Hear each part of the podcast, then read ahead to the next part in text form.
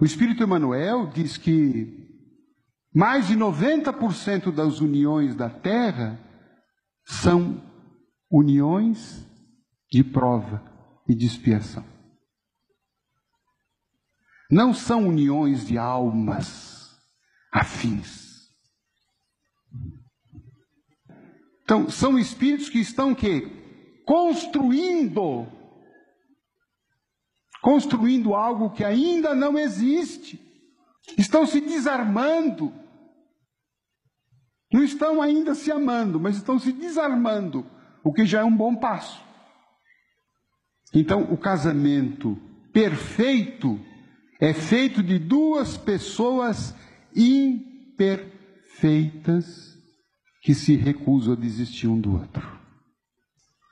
Eu, como juiz, tenho visto que grande parte das separações e divórcios são por motivos ainda pequenos, banais e que não justificariam uma separação.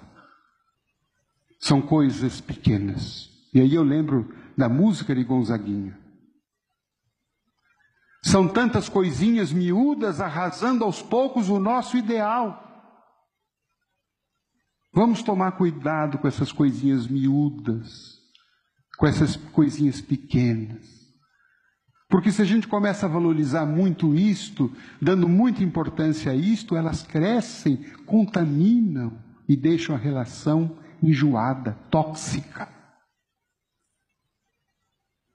Então, se você chegou em casa e viu alguma coisa assim, que não te agradou, coisinha pequena, de preferência, não comente, não dê importância a isto. Não seja um fiscal dentro de casa.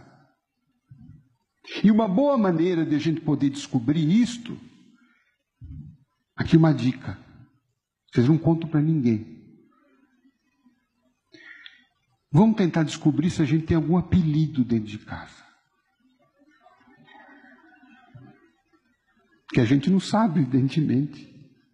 Eu contei isso numa palestra, e depois de alguns meses, uma pessoa me procurou, um amigo, e disse assim: Deluca, eu descobri. Eu fiquei encafifado com aquilo. Aí eu peguei meu filho mais jovem, mais novo, falei: vamos dar uma volta com o papai. Ela subornou o filho com o McDonald's. E lá, depois do terceiro Big Mac, ele perguntou ao filho: Escuta aqui, Papai tem algum apelido lá em casa? O menino todo lambuzado. Assim, tem. E qual é? Ele falou que deu um fio na barriga dele quando ele perguntou. Ele falou assim: general.